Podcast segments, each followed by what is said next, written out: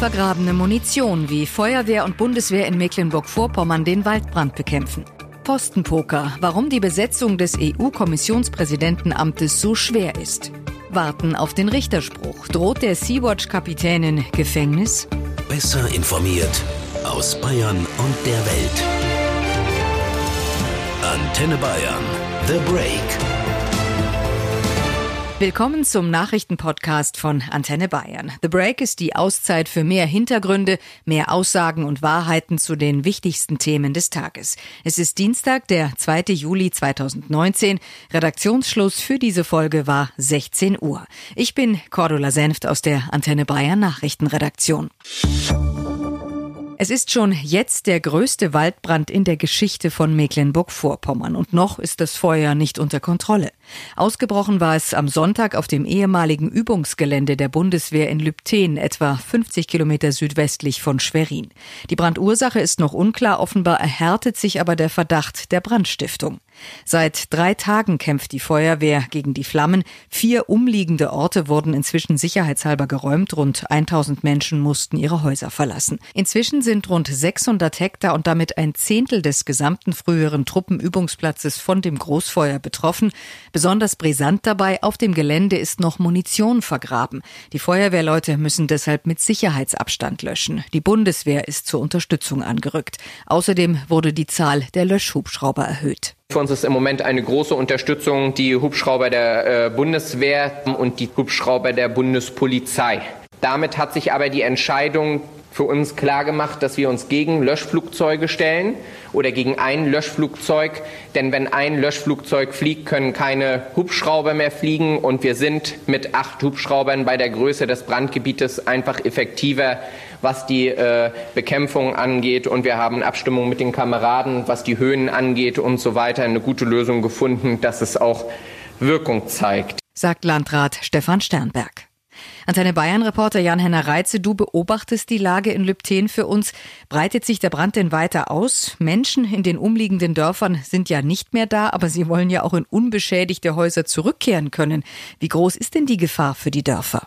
Es ist kein Haus oder Hof abgebrannt. Das ist die gute Nachricht. Weil der Wind dreht, könnten aber wieder andere Orte in Gefahr geraten. Allerdings sind mittlerweile noch mehr Hubschrauber, Panzer der Bundeswehr oder Wasserwerfer der Polizei an dem ehemaligen Truppenübungsplatz angekommen, sodass es nicht mehr nur darum geht, Dörfer vor dem Feuer zu schützen. Das Feuer soll unter Kontrolle gebracht werden. Bis es eingedämmt oder gelöscht werden kann, wird es aber noch dauern. In dem brennenden Gebiet liegt Munition. Wie gehen die Einsatzkräfte denn damit um? Die Bundeswehr schlägt mit Panzern Schneisen, aus denen alles brennbare Material herausgeschafft wird.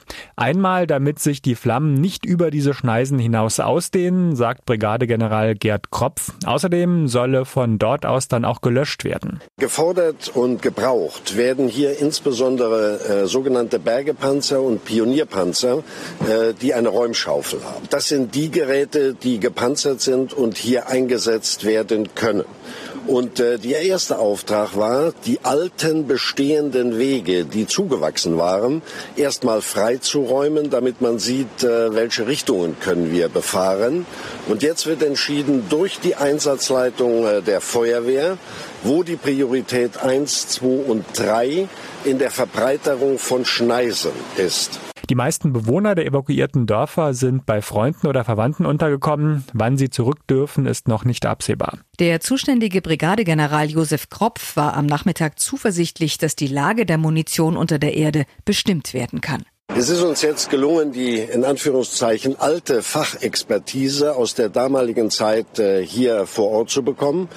Wir sind im Moment dabei, gemeinsam mit dem Munitionsbergungsdienst des Innenministeriums und der Einsatzleitung der Feuerwehr die Bereiche zu identifizieren, in denen Brandschneisen dringend gebraucht werden. Und dann kann begonnen werden, die Brandschneisen zu verbreitern mit dem Ziel, morgen früh so viele Schneisen zu haben, dass die Einsatzleitung der Feuerwehr dann entscheiden kann, wie ihre Kräfte eingesetzt werden. Neben Feuerwehr, Bundespolizei und Bundeswehr sind zahlreiche freiwillige Helfer im Einsatz. Dazu nochmal Landrat Sternberg. Wir arbeiten hier jetzt seit heute mit insgesamt über 2500 Kräften über den Tag. Wie lange wir das mit ehrenamtlichem Potenzial noch so aufrechterhalten können, wissen wir nicht. Also die, das ist einfach kräftetechnisch. Jetzt wird es immer schwieriger.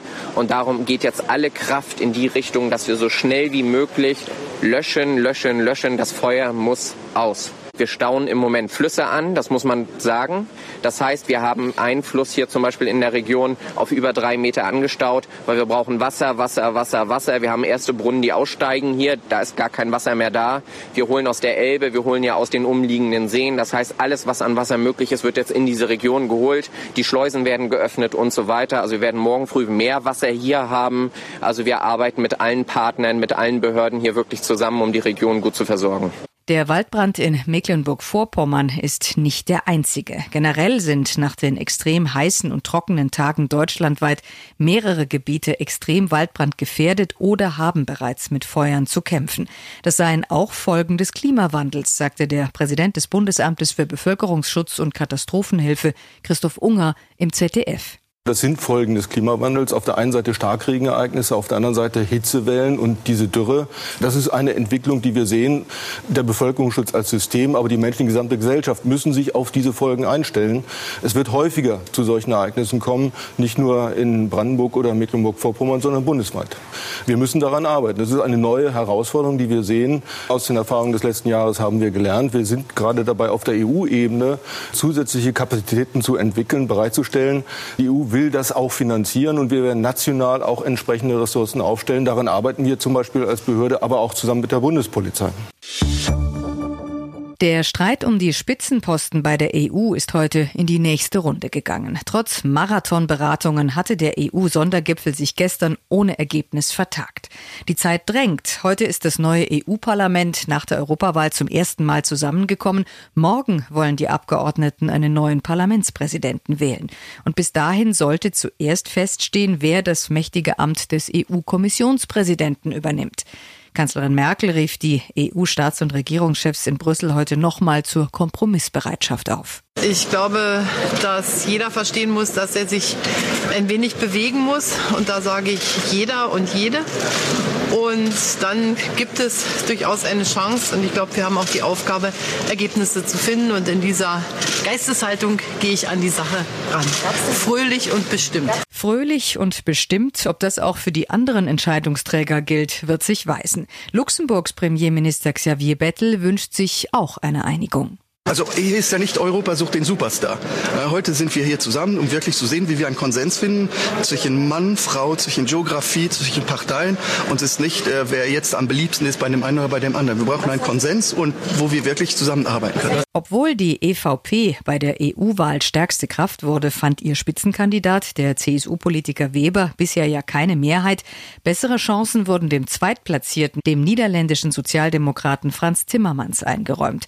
Ihn wollen aber die osteuropäischen Staaten nicht. Dazu der tschechische Ministerpräsident Andrej Babis. Wir haben gestern gesagt, dass äh, Herr Timmermans ist nicht äh, die richtige Wahl für die, für die Beziehungen zwischen die, die V4 und, und, äh, und die Kommission. Er hat uns schon früher mehrmals kritisiert. Wir haben ganz andere Meinungen über die illegale Migration, über die Quoten.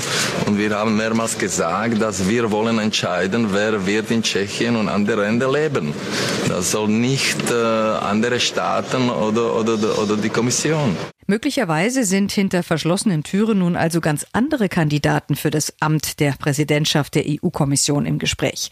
Darunter überraschend auch Bundesverkehrsministerin Ursula von der Leyen. Die 60-jährige von der Leyen hätte auf jeden Fall die von Frankreichs Präsident Macron geforderte Regierungserfahrung.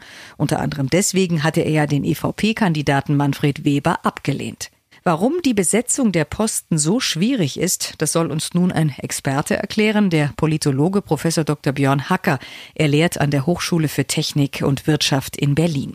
Herr Hacker, wie laufen solche Verhandlungen um politische Ämter auf europäischer Ebene denn ab? Wir haben die ganzen 28 Mitgliedstaaten dort versammelt und es sind nicht nur die Staaten zu berücksichtigen, sondern natürlich auch die verschiedenen Fraktionen, die verschiedenen Parteifamilien, das System der Spitzenkandidaten, äh, ein Ausgleich zwischen verschiedenen Ländern, klein, groß, Ost, West. Äh, das heißt, die treffen sich alle, die Staats- und Regierungschefs und verhandeln. Und dann gibt es natürlich viele sogenannte Beichtstuhlgespräche, wo man noch einmal versucht, äh, dann direkt der Ratspräsident Donald Tusk im Gespräch mit einzelnen Staats- und Regierungschefs Lösungen zu finden. Aber bislang haben wir eben noch keine abschließende Lösung hier sehen können. Warum ist es denn so schwierig, eine Entscheidung zu finden? Als Wähler denkt man doch erstmal, eine Partei hat gewonnen, in dem Fall ist es die EVP und deren Spitzenkandidat wird's dann auch. In dem Fall ist das auch noch der Mann aus Deutschland, der CSU-Politiker Manfred Weber. Ach, es kommt ja immer darauf an, ähm, ob man eben bereit ist, in den Mitgliedstaaten hier stärker kooperativ mit den anderen zu verhandeln. Also wir haben leider, das beobachte ich seit längerem, eine Situation, wo viele Mitgliedstaaten eben nicht mehr kooperationsbereit sind und nur noch ihre eigenen Interessen vertreten wollen. Und eben jetzt auch in diesem Prozess mit den Spitzenkandidaten. In Deutschland ist dieses System völlig klar. Da treten also Manfred Weber und Franz Timmermans für die großen äh, Volksparteifamilien in der EU an bei den Wahlen und die sollen es dann auch werden. Aber in Frankreich beispielsweise kennt man diesen Prozess gar nicht. Da gibt es nicht mal einen Namen für diesen Prozess. Also das Wort Spitzenkandidat ist dort gar nicht bekannt und das zeigt, dass man wohl zuvor viel zu wenig über die nationalen Grenzen hinweg diesen Prozess diskutiert hat. Wie sehen Sie denn die Rolle Deutschlands und die von Angela Merkel in diesem Entscheidungsfindungsprozess?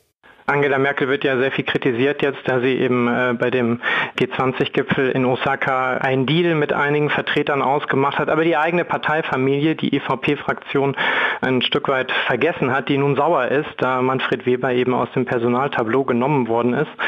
Deutschland hat natürlich eine sehr wichtige Rolle in dieser Situation als die stärkste Volkswirtschaft äh, und sicher auch das politisch mit einflussreichste Land. Aber auch Deutschland muss eben sehen, dass es nicht alleine die Sachen zu 100 Prozent nach seinem Gusto durchbekommen kann, sondern man ist immer in der EU, das macht sie seit sieben Dekaden aus, auf die Kooperation mit anderen angewiesen. Und ist es eben so, dass wir hier nicht 100 Prozent bekommen werden, sondern dass man eben hier gemeinsam mit den anderen verhandeln muss. Und ich glaube, die Bürgerinnen und Bürger, die haben sehr wohl verstanden, dass wir eben Herausforderungen haben, dass wir globale Risiken haben, die man nur gemeinsam lösen kann. Das haben beispielsweise in Deutschland die 61 Prozent Wahlbeteiligung gezeigt, in der EU waren es 51 Prozent. Und das sollte den Politikerinnen und Politikern auch Verpflichtung sein, jetzt nicht nur über die Posten zu reden, die zu vergeben sind, also EU-Parlamentspräsident, Kommissionspräsident, EZB-Chef, sondern eben über die Inhalte einmal zu reden. Der Streit um die politischen Ämter wird ja von vielen auch intern als Armutszeugnis bewertet. Sehen Sie das auch so? Meine Kritik ist eben, dass wir viel zu wenig ähm, über die Inhalte sprechen und immer nur über Personen, dass eben berücksichtigt wird, die verschiedenen Parteifamilien, die verschiedenen Länder ähm, äh, und so weiter und so fort. Mir wäre es lieber, wenn wir eben über die Herausforderungen sprechen, denn darauf wollen, glaube ich, die Bürgerinnen und Bürger eine Antwort haben. Also Finanzmärkte regulieren, den Klimawandel aufhalten, soziale Spaltung überwinden. All diese Punkte, die sind ja nicht gelöst und die werden auch nicht einfach gelöst, wenn wir jetzt hier ein paar Namen äh, gesetzt haben. Danke, das war Björn Hack Hacker, Politologe an der TH Berlin. Seit Samstag ist ein Name in aller Munde, Carola Rakete. Die Kapitänin des Flüchtlingsrettungsschiffes Sea-Watch 3 sitzt seit dem Wochenende in Italien in Hausarrest. Noch heute will ein Richter entscheiden, ob sie freigelassen wird oder ob Haftbefehl gegen sie erlassen wird. Im schlimmsten Fall droht ihr dann eine Gefängnisstrafe. Zum Zeitpunkt unseres Redaktionsschlusses war noch keine Entscheidung gefallen. Die 31-jährige Deutsche war festgenommen worden, weil sie nach zwei Wochen Irrfahrt auf See ohne Erlaubnis in den italienischen Hafen Lampedusa eingefahren war, an Bord 40 Flüchtlinge. Die Staatsanwaltschaft wirft der Kapitänin Widerstand gegen ein Militärschiff und Begünstigung illegaler Migration vor. Die private Rettungsorganisation Sea-Watch wiederum sagte heute auf einer Pressekonferenz, Carola Rakete habe wegen des schlechten Zustands der Flüchtlinge an Bord vom sogenannten Nothafenrecht Gebrauch gemacht. Ruben Neugebauer von Sea-Watch forderte Deutschland zum Handeln auf. Da kann man von der Bundesregierung schon erwarten, ähm, dass sie da mutig vorangeht, dass sie zum Beispiel sagt, wir nehmen jetzt erstmal bis auf weiteres ähm, alle auf, die ähm, auf dem Mittelmeer gerettet werden. Das sind nicht viele Leute, das sind ein paar, äh, ein paar hundert im Moment, äh, die da übers Mittelmeer kommen. Und wenn man dafür keine äh, Lösung finden kann als eines der reichsten und größten Länder in der Europäischen Union, dann ist das wirklich, wirklich beschämend. Alle Flüchtlinge wird Deutschland nicht aufnehmen, auch nicht die 40 jetzt nach Lampedusa geretteten. Aber in ihrem Fall gibt es dennoch Fortschritte. Mehrere EU-Staaten haben sich darauf geeinigt, sie aufzunehmen. Das berichtet der Spiegel. Deutschland will demnach mit mehr als einem Dutzend rund ein Drittel ins Land holen. Daneben hätten bisher Frankreich, Finnland, Portugal und Luxemburg Bereitschaft signalisiert. Italien, wo ja viele anlanden, weigert sich seit Monaten, Menschen von privaten Rettungsschiffen aufzunehmen. Und dennoch sei die Rettung von Migranten und deren Schutz wichtig, gerade auch von privaten Organisationen. Dazu nochmal Ruben Neugebauer von Sea-Watch. Wir haben jetzt gesehen, eine sehr mutige Kapitänin, Carola Rakete, die hier alles Nötige getan hat, um äh, ja die Sicherheit der Menschen an Bord zu gewährleisten, so wie man es eigentlich von jedem Kapitän erwartet. Äh, das ist allerdings bei weitem nicht die Regel. Wir haben äh, eine zunehmende Zahl von Handelsschiffen, die ähm, ja proaktiv von Seenotfällen wegfahren, wenn sie davon äh, Kenntnis nehmen. Wir haben äh, immer wieder solche Fälle, wo eben über teils äh, mehr als 24 Stunden nicht gerettet wird. Im Übrigen Übrigen auch von Militärschiffen. Das äh, italienische Militär hat sich da zum Beispiel kürzlich rausgehalten, aber auch das maltesische Militär hat äh, häufiger schon nur gerettet, äh, wenn sozusagen unsere Aufklärungsflugzeuge sie darauf hingewiesen haben, äh, dass sie gerade auf Video aufgezeichnet werden. Deswegen ähm, ist es umso schlimmer, ähm, dass sie jetzt in Haft ist, weil das natürlich ein ganz fatales Signal aussendet, ähm, auch an andere Schiffe, die dort in der Gegend unterwegs sind, zum Beispiel Handelsschiffe, weil die sich natürlich in Zukunft Zukunft zweimal überlegen werden, ob sie äh, ein Boot in Seenot gesehen haben oder nicht, äh, wenn sie eben feststellen, was das für Konsequenzen hat. Trotz der Festnahme ihrer Kapitänin Carola Rakete will Sea-Watch weitermachen und kann dabei auf viel Solidarität hoffen. Der Aufruf der Fernsehmoderatoren Jan Böhmermann und Klaas Häufer Umlauf brachte bis zum Nachmittag mehr als 920.000 Euro Spenden ein. Auf einer italienischen Facebook-Seite wurden mehr als 430.000 Euro gesammelt. Und zwei islamische Vereine in Köln sagten Sea-Watch 10.000 Euro zu, um nur einige zu nennen. Zu den Spenden sagte Ruben Neugebauer von Sea-Watch, eine genaue Zahl haben wir noch nicht, weil einfach es so viele unterschiedliche Sammlungen auch gibt, dass wir ähm, noch gar nicht wissen, ähm, was da dann am Ende auch bei uns landet, was bei anderen ähm, Seenotrettungsorganisationen landet, wo das Geld ja auch gut aufgehoben ist. Was aber ganz klar ähm, ist, ist, dass diese Solidarität zwei Dinge zeigt. Äh, das eine ist, dass ähm, eben das Ertrinkenlassen auf dem Mittelmeer kein Konsens ist, dass eben äh, die Zivilgesellschaft hinter uns steht und ähm, sich eben wehren möchte gegen diese Politik des Sterbenlassens und auf der anderen Seite eben auch, dass wir jetzt äh, den nötigen Rückhalt haben, dass wir definitiv weitermachen werden. Also wir werden uns da nicht unterkriegen lassen von, ähm, äh, von dem Phrasengetresche von Herrn Salvini, sondern wir werden ähm, äh, weiter auf dem Mittelmeer Menschenrechte durchsetzen und ähm, der Europäischen Union auf die Finger gucken. Ähm, äh, wenn unser Schiff beschlagnahmt bleibt, dann notfalls eben mit einem neuen Schiff. Soweit Ruben Neugebauer von Sea-Watch. Und das war The Break, der Nachrichtenpodcast von Antenne Bayern am Dienstag, den 2. Juli 2019. Ich bin Cordula Senft aus der Antenne Bayern Nachrichtenredaktion. Antenne Bayern.